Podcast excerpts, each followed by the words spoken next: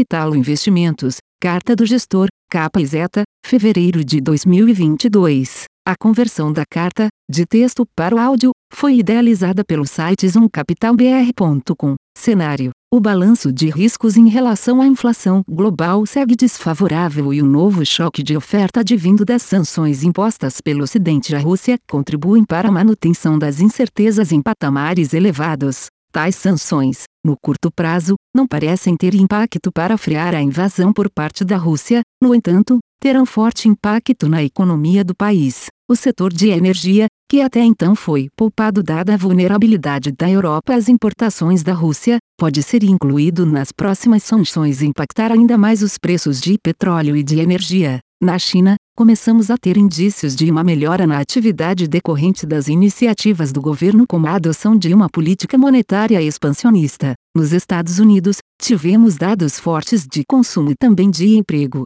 que registrou um acréscimo de 678 mil vagas superando a expectativa dos economistas de 400 mil. A criação de novas vagas reduziu a taxa de desemprego de 4,0% para 3,8%, atingindo um menor nível desde o início da pandemia. O setor imobiliário também segue apertado e a balança comercial crescentemente deficitária. Todos esses fatores aliados aos dados de inflação, que mais uma vez vieram altos, indicam uma velocidade de crescimento acima do potencial e uma economia onde já não há ociosidade. Como consequência, já vemos um discurso alterado por parte dos membros do FED, incluindo o presidente Jerome Powell, sinalizando uma alta maior e mais rápida nos juros. A dimensão necessária do ajuste ainda não é clara, dado que a maior parte do efeito benéfico da reabertura já terminou, a política fiscal deixa de ser tão expansionista e uma parcela do ajuste pode ser feita através do balanço do Banco Central. Além disso,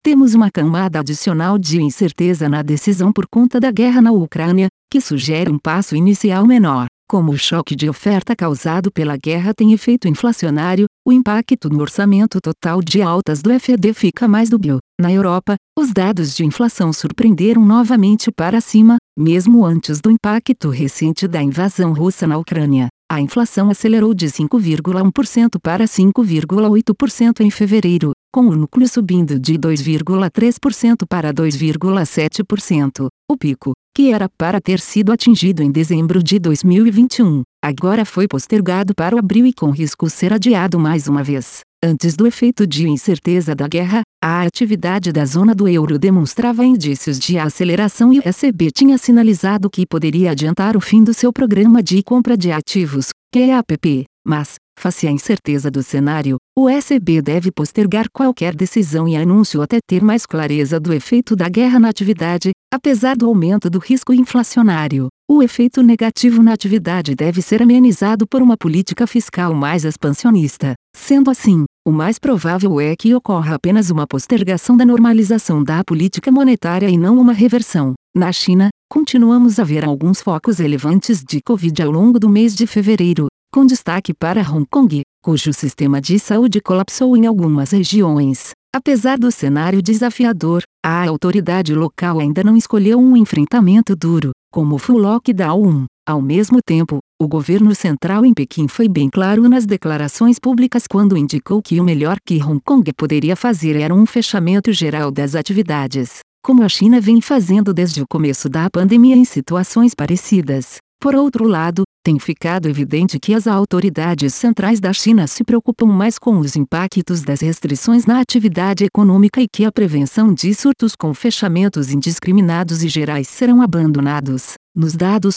vimos a inflação de janeiro desacelerar um pouco mais do que o esperado, puxado por preço de bens mais fracos. No setor imobiliário, o movimento dos preços das casas pode indicar que a confiança no setor começou a dar sinais de recuperação, mas, o principal destaque no mês ficou na surpresa positiva nos dados de crédito. Os detalhes da composição do impulso de crédito indicaram que a economia começou a receber os efeitos expansionistas da política monetária. No Brasil, os dados de atividade divulgados em fevereiro foram, no cômputo geral, um pouco melhores. A balança comercial voltou a surpreender positivamente e a melhora nos termos de troca devem sustentar um balanço externo relativamente confortável. Esse fator, junto ao aumento do diferencial de juros, está ajudando a valorização do real. dados de inflação voltaram a surpreender para pior e o aumento dos preços das commodities, incluindo a última pernada da guerra, mais do que compensa a valorização da moeda e do corte de impostos. Em suma, seguem as preocupações sobre as eleições presidenciais e os impactos da guerra na Ucrânia no país,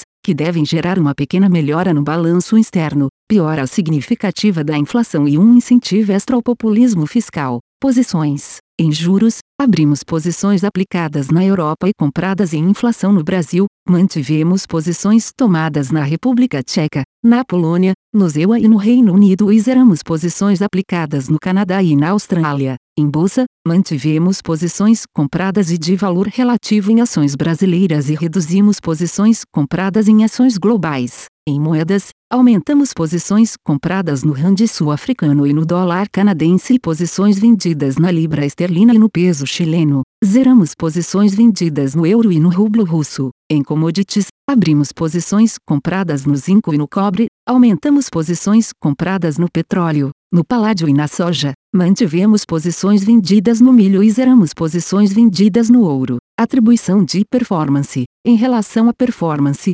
contribuirão positivamente as posições juros e moedas e negativamente as posições de bolsa e commodities. Em bolsa brasileira, os destaques foram para ganhos em posições nos setores de construção, óleo e gás e bancos. Tivemos perdas em posições nos setores de consumo, mineração e siderurgia e transporte e logística. Fim. A conversão da carta, de texto para o áudio, foi idealizada pelo site zoomcapitalbr.com. Aviso legal. É recomendada a leitura cuidadosa do regulamento dos fundos pelo investidor antes de tomar a decisão de aplicar seus recursos. A rentabilidade passada não representa a garantia de rentabilidade futura. A rentabilidade, quando divulgada, não é líquido de impostos. Fundos de investimento não contam com garantia do administrador, do gestor, de qualquer mecanismo de seguro ou fundo garantidor de crédito, FGC. Para avaliação da performance de um fundo de investimento, é recomendável a análise de, no mínimo, 12 meses. A gestora não se responsabiliza por quaisquer decisões tomadas tendo como base os dados deste documento.